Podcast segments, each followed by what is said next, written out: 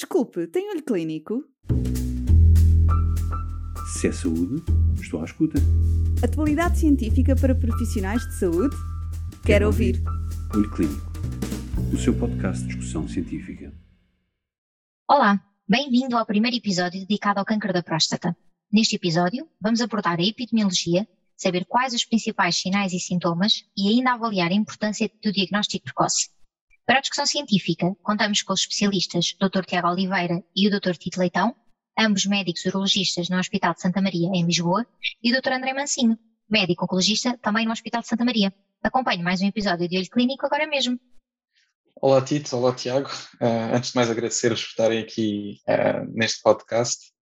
Este podcast vai ser dirigido essencialmente ao diagnóstico, como, como já estávamos a dizer, e, e, nesse sentido, e como aqui na oncologia, enfim, o diagnóstico precoce acaba por ser sempre um, um tema e que nós sabemos que pode ter potencialmente uh, um grande impacto no, no prognóstico destes doentes, acho que começar aqui a falar da importância da detecção precoce, enfim, do, do cancro da próstata e que, enfim, vantagens e desvantagens é que isso pode ter, seria interessante. E nesse sentido perguntava aqui ao Tiago, uh, qual é que é realmente a importância da detecção precoce do cancro da próstata e qual é que é a opinião que tens disso? André, a questão do, do, da detecção precoce do cancro da próstata, como tu disseste, é muito, é muito relevante. Um, em primeiro lugar, porque o cancro da próstata, como todos nós sabemos, é uma doença muito prevalente. Uh, obviamente, as estatísticas vão, vão variando de ano para ano e de, e de país para país, mas um, é consensual que, o cancro da próstata é uma das neoplasias mais frequentes a nível mundial. Uh, obviamente, tem uma grande variação geográfica, mas uh, é também consensual que é uma das principais causas de mortalidade por, por cancro um, a nível mundial. Há uma, uma, uma, frase que é muito utilizada, que é que muitos doentes uh, morrem com cancro da próstata e uh, poucos morrem de cancro da próstata, mas uh, os estudos mostram que mais de 35% dos doentes com cancro da próstata acabam por morrer de cancro da próstata. Portanto, não só é uma doença prevalente, como é uma doença que está associada a uma mortalidade considerável. Por outro lado, um, ao contrário de outras, de outras neoplasias, não temos um fator de risco modificável uh, bem estabelecido, como o câncer do pulmão, que está muito associado ao, ao tabaco, ou o câncer do estômago associado à infecção por Helicobacter pylori. No câncer da próstata não temos isso. Há alguns fatores de risco potencialmente modificáveis foram, foram avaliados, como a exposição a androgénios ou a inflamação crónica, mas a relação é muito ténue e, portanto, o seu papel não está, não está bem estabelecido e por isso não podemos fazer recomendações com intuito uh, profilático. E um, os principais fatores de risco, como a idade, a história familiar uh, ou, a, ou, a, raça negra, uh, são fatores que não são modificáveis. Portanto, temos uma neoplasia muito prevalente, um, sem uh, potencial para, para prevenção. E por isso, um, a detecção precoce tem um, uma importância muito significativa. Um, também porque nós sabemos, e os estudos mostram que a detecção precoce permite o diagnóstico de uma fase mais localizada e isso tem importância porque possibilita opções terapêuticas com, um, com potencial curativo. E também opções terapêuticas que são pouco invasivas e com melhor perfil de, de efeitos adversos. E, portanto, um, por estas uh, características que, que, que, falámos, o tumor da próstata, um, a detecção precoce do tumor da próstata, uh, tem uma importância muito significativa. Okay. Com base nisso, um, houve, houve, uma série de, de estudos e de entidades que tentaram avaliar o papel do, do rastreio, ou o potencial para, para efetuar um rastreio no câncer da próstata, à semelhança daquilo que é feito noutras neoplasias, como uh, o carcinoma coloretal ou o carcinoma do colo do útero. Um, este, essa, essa ideia do, do rastreio uh, do câncer da próstata surgiu com, com, o PSA, como todos nós sabemos, que tem um valor uh, inegável como marcador tumoral e tem um papel essencial no, no diagnóstico. Todos nós sabemos que uh, antes de, da utilização do PSA, a maioria dos diagnósticos de câncer da próstata ocorria numa fase avançada e com a utilização do PSA, cerca de 80% dos cancros passaram a ser diagnosticados numa fase localizada. No entanto, o PSA tem muitos, muitos problemas, como a, a taxa de falsos positivos, a, a possibilidade de, de falsos negativos, um, e isso faz com que o PSA, isoladamente um, e utilizado de forma indiscriminada, um, não possa ser, uh, não possa constituir uma estratégia de rastreio. No entanto, ou com o objetivo de, de, de colmatar esta, estas lacunas, foram realizados alguns estudos, uh, dois principais estudos, um, relativamente à utilização do rastreio para a detecção precoce dos cancros da próstata. Um dos desses estudos foi o, estudo PLCO, que, que, foi realizado em 10 centros nos Estados Unidos, um, com mais de 75 mil homens dos 55 aos 75 anos, um, e cujos resultados mostraram um aumento de, de diagnósticos de cancro da próstata, relativamente modesto, mas um aumento de diagnósticos. No entanto, não se verificou uma diminuição da mortalidade por cancro. E esse foi o principal resultado de, desse estudo e foi o, o, resultado que fez com que, uh, em 2012, um, um, um, grupo de trabalho, a US Preventive Service Task Force, um, recomendou contra o uso do PSA na detecção precoce dos cancros da próstata. Essa recomendação teve um impacto muito significativo um, nas estratégias de detecção precoce de cancro da próstata a nível mundial, principalmente nos Estados Unidos, mas a nível mundial, e infelizmente verificou-se, passados uns, passados uns anos, que houve um aumento dos diagnósticos em fase avançada. Portanto, quando nós tivemos, uh, quando foi, começou a ser utilizado o PSA, verificou-se uma diminuição dessa, dessa incidência, mas uh, com esta recomendação um, voltou a assistir-se a um aumento da, dos diagnósticos em fase mais avançada.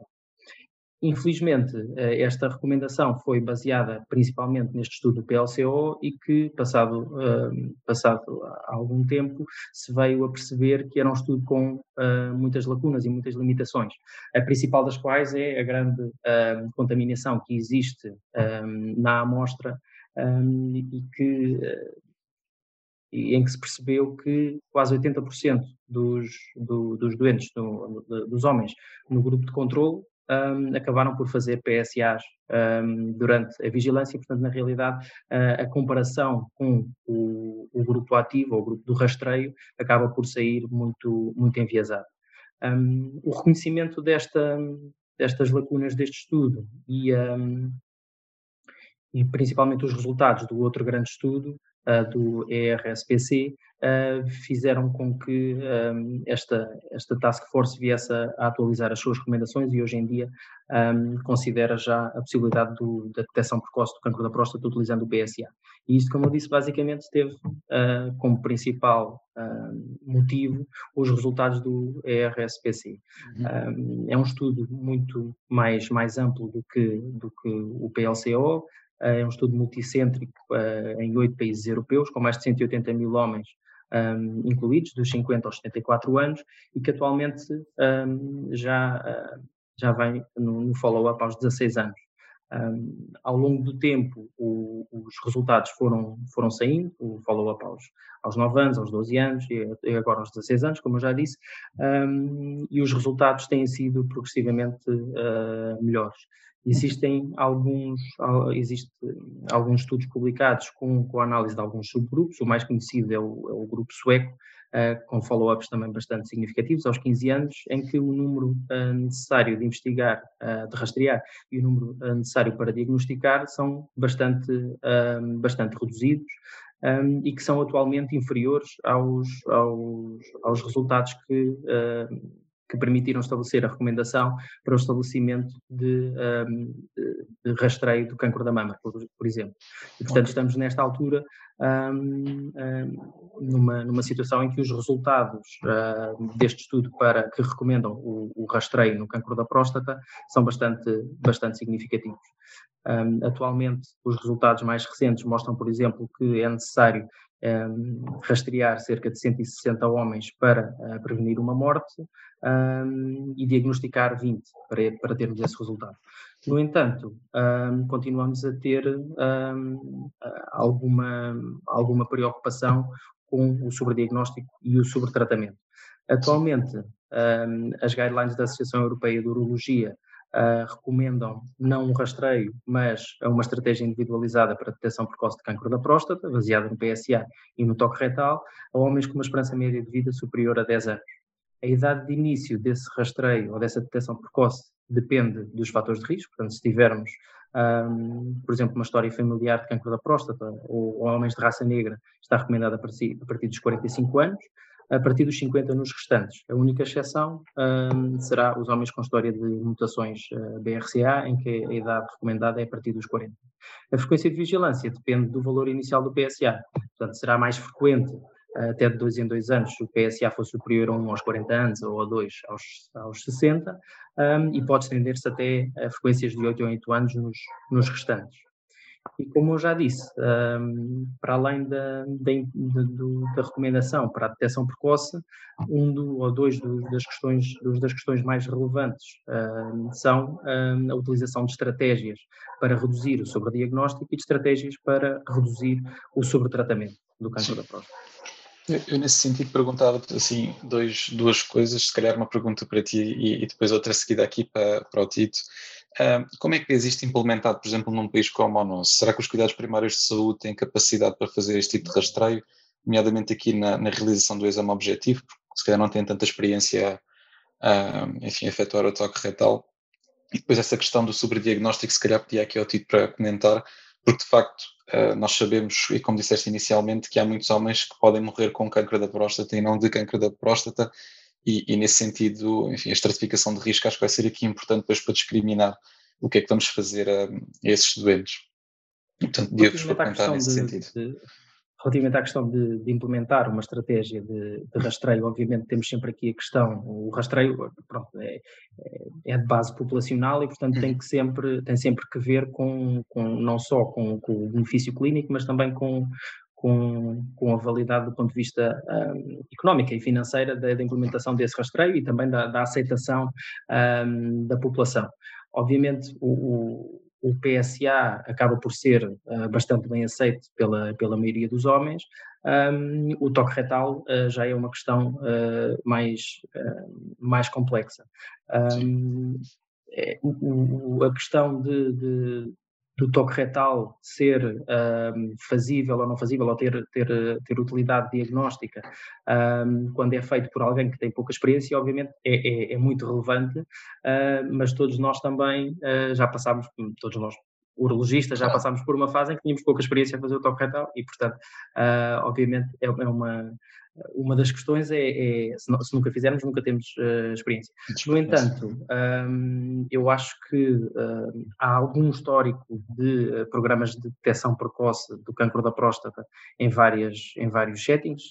temos algumas instituições em, em, Portugal que, que têm implementado as estratégias de detecção precoce, um, nomeadamente forças de segurança e militares em que isso é, é, é instituído ao, ao nível da, da, medicina do trabalho, por exemplo, um, e os resultados são, são bastante favoráveis em termos de, do diagnóstico de doença numa fase mais localizada, um, numa fase em que é possível tratarmos de forma pouco invasiva um, e com poucos efeitos adversos.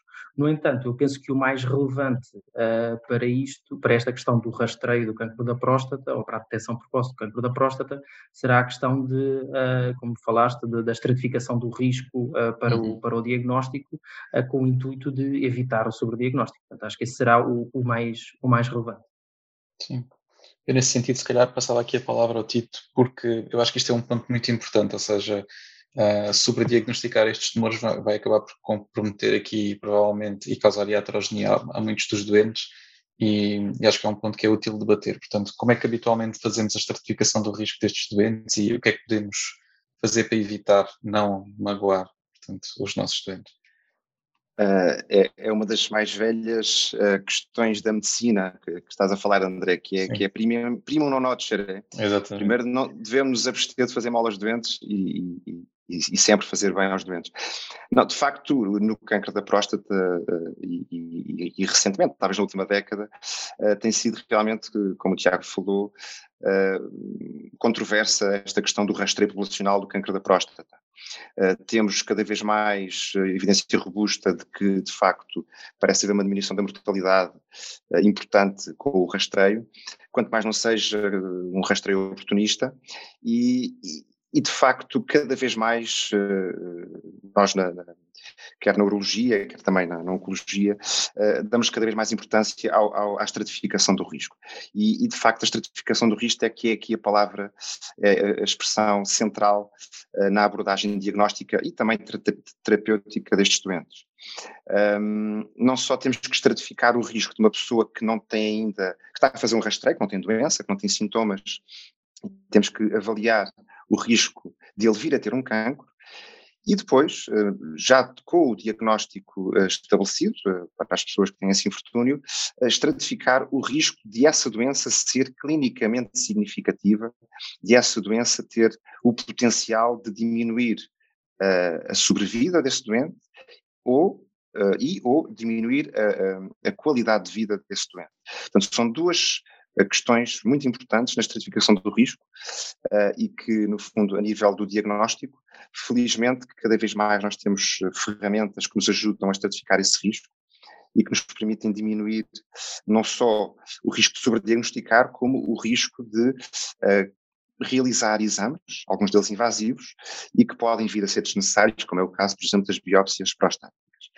Uh, hoje em dia, nós baseamos muito o nosso diagnóstico na ressonância magnética multiparamétrica, portanto é um, é um exame que uh, é cada vez mais um exame de primeira linha e que toda a gente deve fazer antes de realizar uma biópsia prostática. Uh, obviamente que isto terá a ver também com uh, o, enfim, a acessibilidade que nós podemos oferecer deste, deste exame, que é um exame ainda assim relativamente de difícil acesso, especialmente em algumas cidades, uh, mas que nos permite de facto estratificar muito bem o risco e evitar muitas biópsias prostáticas que antigamente eram feitas indiscriminadamente e que hoje em dia uh, podemos fazer uh, só em casos em que realmente o grau de suspeição seja elevado. Não podemos deixar também de, de falar do, do, PSA, que já falámos, eh, continua ainda a ser o, o, o, marcador tumoral com melhores características de todos os tumores que existem neste momento em medicina.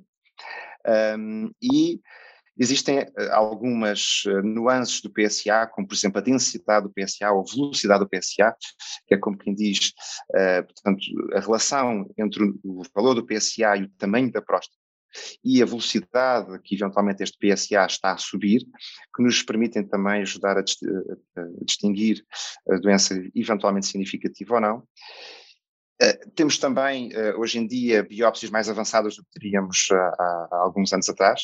Hoje em dia fazemos biópsias de fusão de imagem, ou seja, acabamos por fazer biópsias ecoguiadas, mas em que vamos fundir as imagens altamente específicas e sensíveis da ressonância magnética e podemos dirigir cada uma das biópsias às lesões que são mais suspeitas, quer, quer ela seja apenas uma lesão índex, quer sejam várias lesões, e assim podemos aumentar, no fundo, o nosso valor preditivo negativo, que é como quem diz, ok, este doente de facto, apesar destas alterações todas, deste PSA elevado, uh, não tem de facto uh, câncer da próstata, e aumentar a sensibilidade naqueles doentes em que temos realmente uma elevada suspensão, mas que anteriormente se calhar tínhamos algumas biópsias negativas por uh, menos precisão. Uh, portanto, a ressonância magnética multiparamétrica e as biópsias de fusão são hoje em dia, de facto, uh, armas diagnósticas que nós temos ao nosso alcance e que nos permitem estratificar muito melhor os doentes do, que, do que há 10 anos atrás. Ok.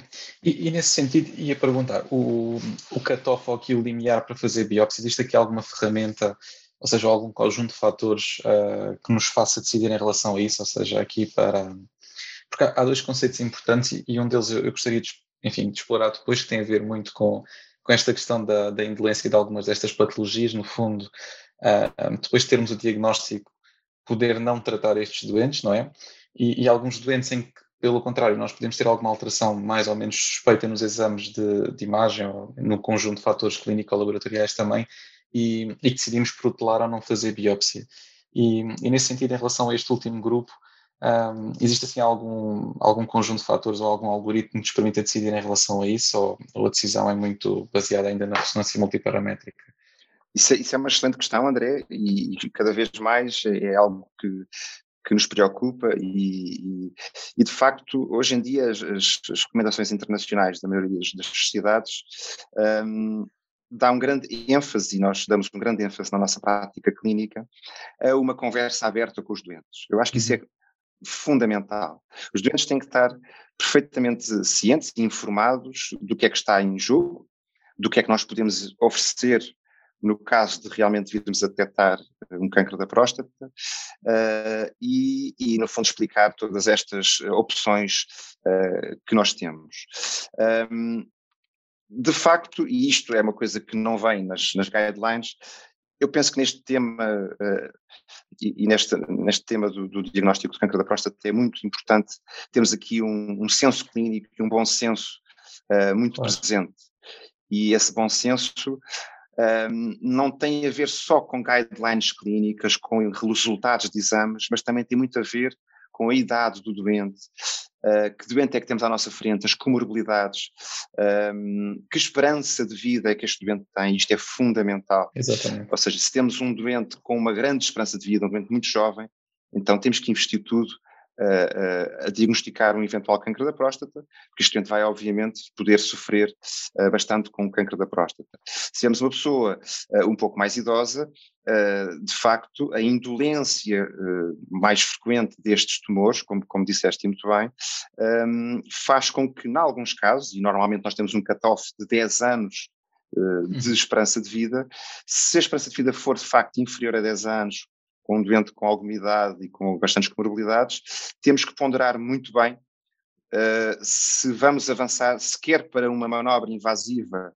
uma biópsia para termos um uhum. diagnóstico, ou se com estas nossas novas ferramentas podemos de facto manter uma vigilância e aumentar o nosso cut-off uh, de avançar para uma biópsia só quando realmente temos alguma uh, noção ou alguma sensibilidade de que agora sim esta doença pode ser de facto clinicamente significativa, pode ser agressiva e neste caso particular deste doente pode valer a pena nós oferecermos um tratamento ativo para lhe claro. aumentar a sobrevida e, e, para lhe diminuir eventuais comorbilidades que, que pode vir a ter da sua doença. Claro. Obrigado. Se é saúde, estou à escuta. Atualidade científica para profissionais de saúde? Quero, Quero ouvir. ouvir. Olho Clínico o seu podcast de discussão científica.